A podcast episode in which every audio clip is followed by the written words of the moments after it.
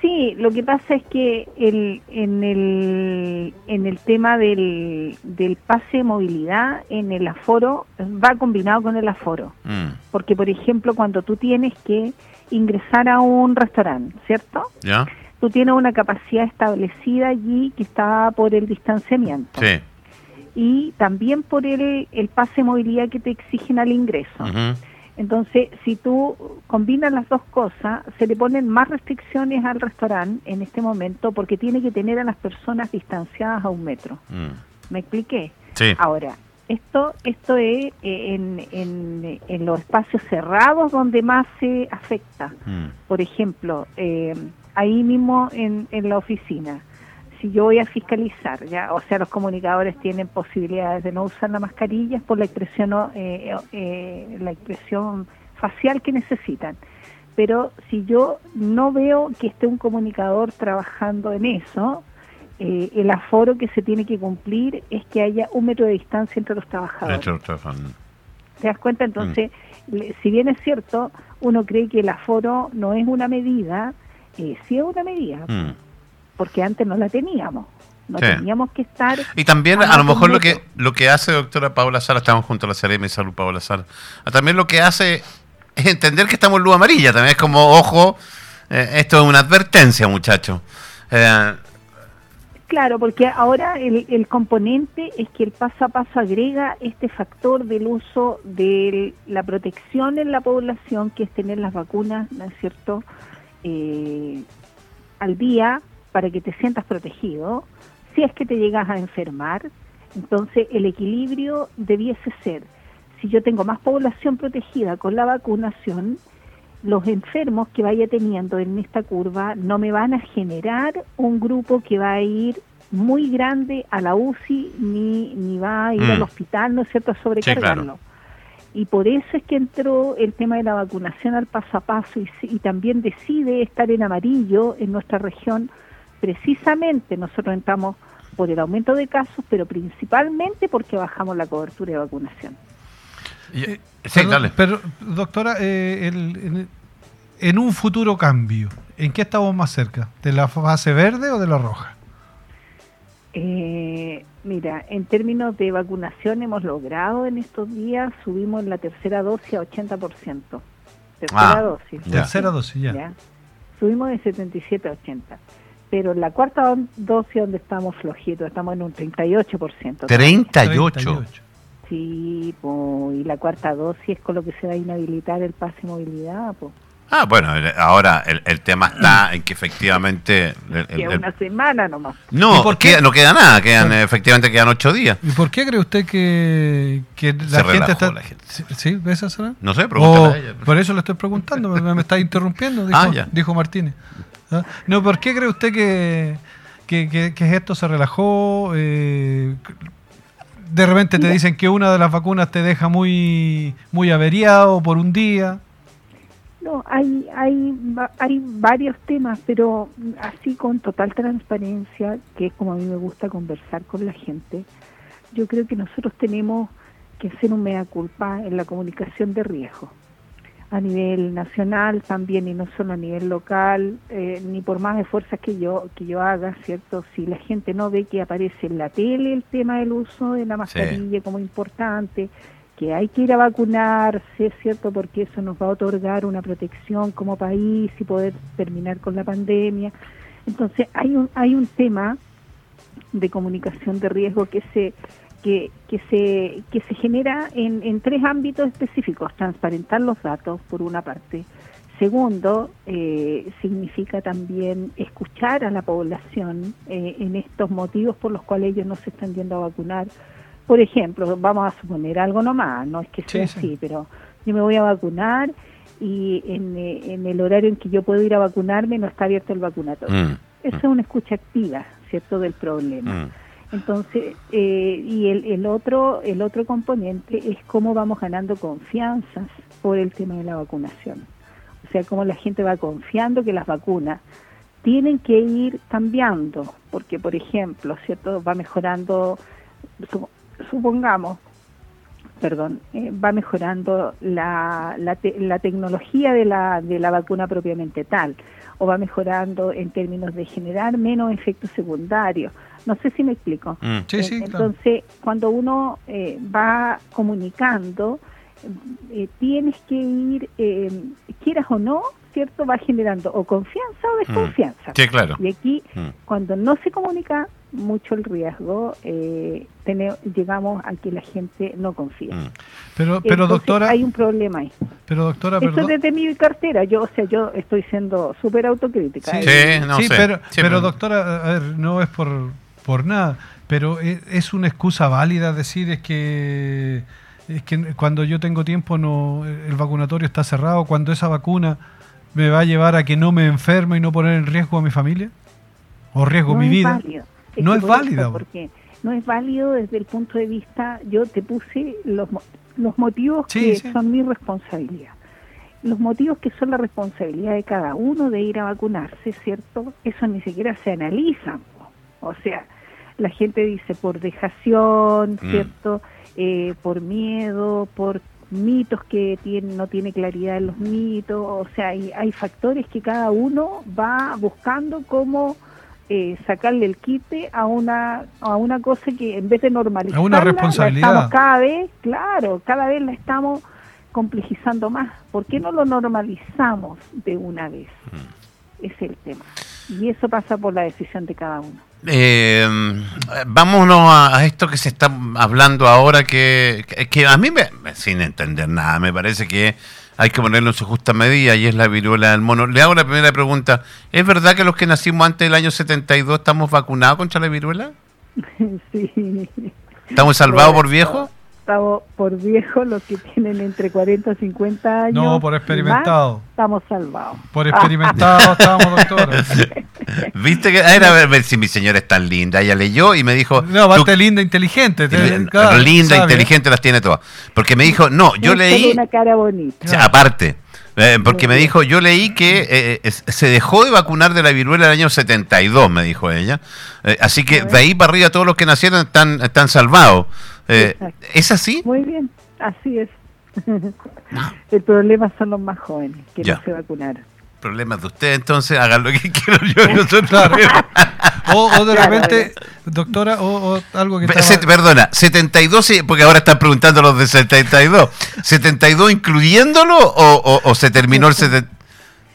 El rango que da la Organización Mundial de la Salud es los que tienen entre 40 y 50 años, de ahí para adelante están protegidos en este momento. Ya. A 40 50 años para arriba estamos protegidos. Listo, hagamos a la más fácil. El problema es que además el brote se ha visto en personas más jóvenes, especialmente en Reino Unido, en Estados Unidos, y, y se ha visto en, en algunos grupos de jóvenes específicamente. ¿Por qué no se siguió vacunando? ¿Porque estaba erradicada la viruela? Erradicada totalmente, es la única enfermedad erradicada en el mundo. Pero, pero esto, perdón, eh, ¿cómo ahora aparece? Es que yo le iba a hacer la pregunta, pero... Es que una, no es la, la viruela propiamente tal, pues esta es la viruela del mono. Es otra variante, es como las variantes que nosotros tenemos del COVID, nosotros podemos erradicar el, el COVID-19, ¿cierto? El original, el de Wuhan pero quizá va a quedar una variante. Es que lo más probable es que pase. Omicron sigilosa. sí, claro. Mu que tenemos ahora en la región. Ahora, está bien. Eh, eh, que, que, pongamos en, justa medida, porque no son comparables eh, una pandemia como lo ha sido y lo es el coronavirus versus lo que puede pasar con... ya de hecho usted dice que de 40 a 50 hacia arriba no hay inconveniente. Eh, no se puede comparar. ¿Cómo se transmite? Creo que la transmisión es directa, ¿o no? Eh, es por contacto directo, es por gotitas, es por una serie de otros de otros mecanismos de contagio. No es solo em, no es solo una vía, ya em, es más parecida al ébola. No sé si ustedes se acuerdan. Mm. Eh, era una enfermedad también de estas que hay en África, donde los virus se transmiten por muchas vías a la vez. ¿ya? Por, eh, por ejemplo, porque se generan unas pústulas que son como unas llaguitas, unas, unas heridas así, ¿ya? Entonces tú te rompes, se rompe esa, esa pústula y, y, se genera un líquido. Por el líquido, si tú tienes contacto con el Mm. líquido ese, te contagia, ahí va, ahí va el virus. O sea, lo mismo sucede con, eh, con las gotitas de saliva que tú eliminas eh, a través de la gota, ¿no es cierto?, vas transmitiendo el agente infeccioso. Después, eh, si tienes, por ejemplo, eh, contacto de superficies muy cercanas, por ejemplo, en un acto sexual, ¿cierto? Y por eso también se han Sexo. afectado algunos grupos específicos en esta área. Y tú tienes un contacto eh, íntimo de una de estas vesículas, por ejemplo, y se rompe y listo, te contagió al otro.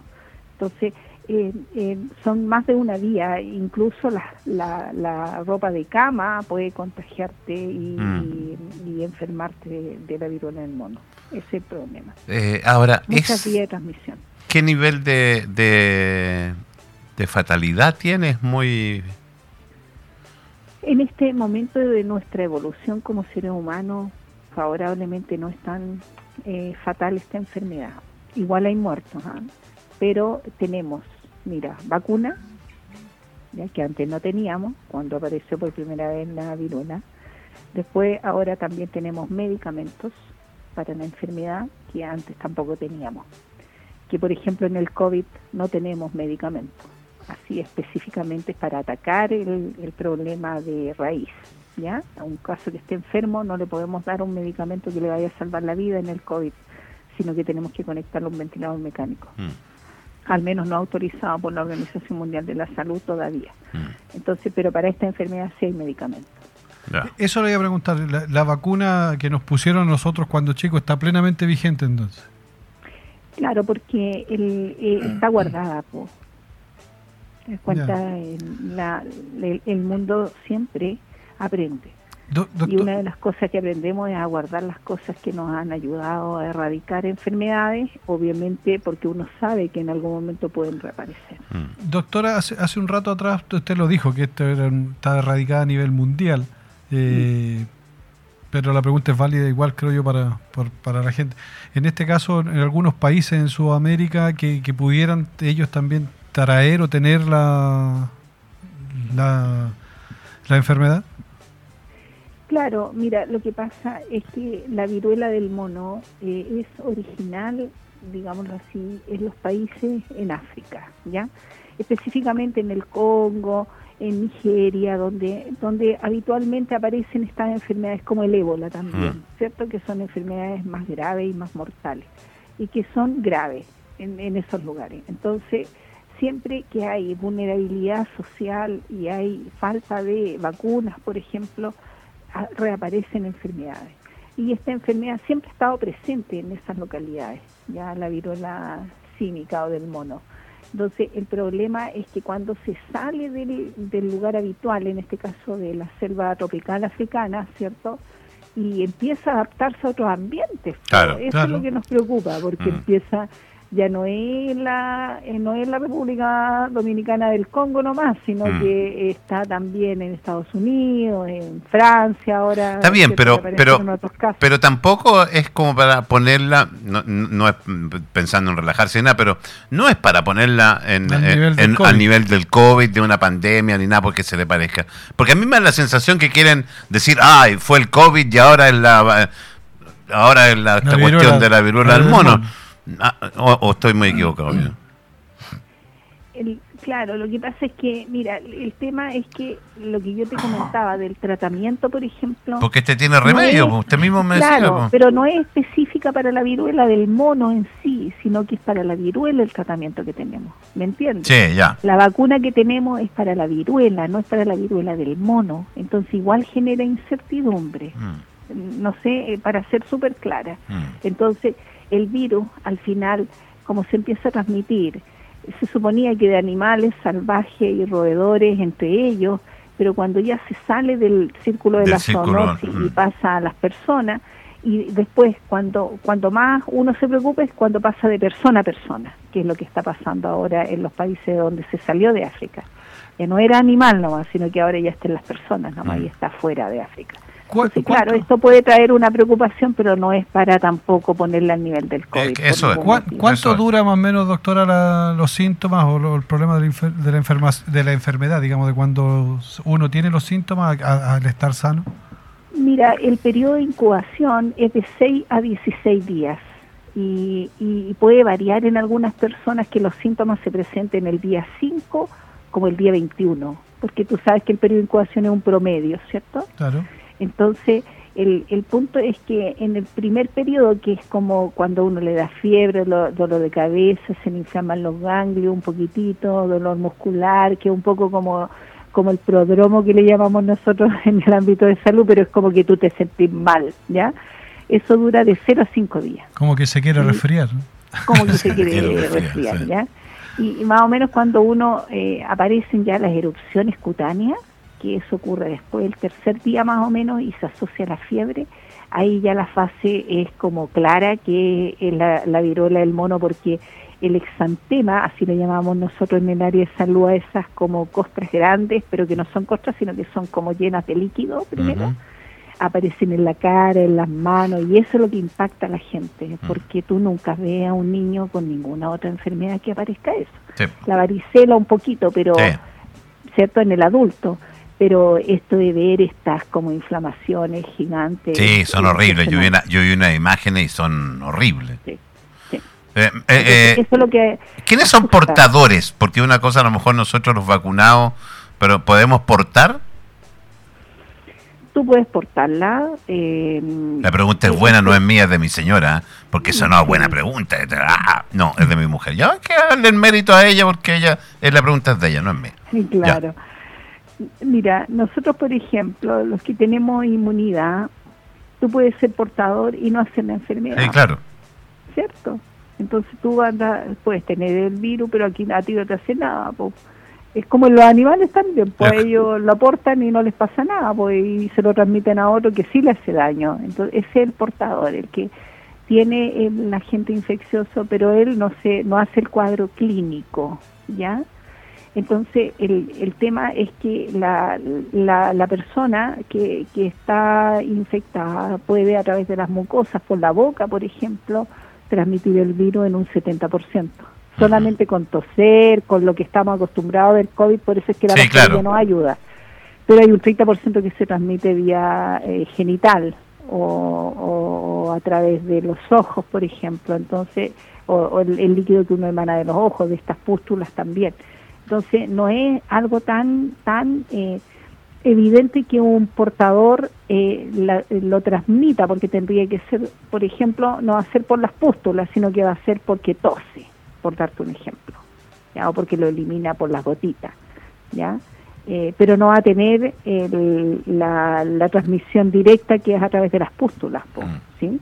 No, es horrible, yo, veo las imágenes, hay una imagen que, que estamos mostrando ahora que eh, son, no sé cómo se llaman esa inflamación, no sé cómo se llaman. Exantema. Oh, es horrible, horrible. Hasta el nombre es malo. Sí, hasta el nombre es malo, sí, hasta el nombre es malo. Una pregunta quería de un auditor, dice, por favor, pregúntale a la Ceremi, ¿qué pasó con los permisos que se dan a los trabajadores para ir a vacunarse? ¿Aún sigue vigente? Mira qué buena pregunta. Por supuesto, sí, mediodía. Tú tienes eh, permiso para ir a vacunarte por mediodía. O sea, es una obligación que el empleador le dé permiso para irse a vacunar por mediodía. Correcto. O sea, cualquier trabajador... No te da permiso para llevar a tu familia a vacunarlo. O sea, si tu hijo es el que tienes que ir a vacunarlo, no, no corre. No, es para que tú te vayas a vacunar. Solo el, solo el trabajador. Perfecto. Querida Seremi Paula Sala,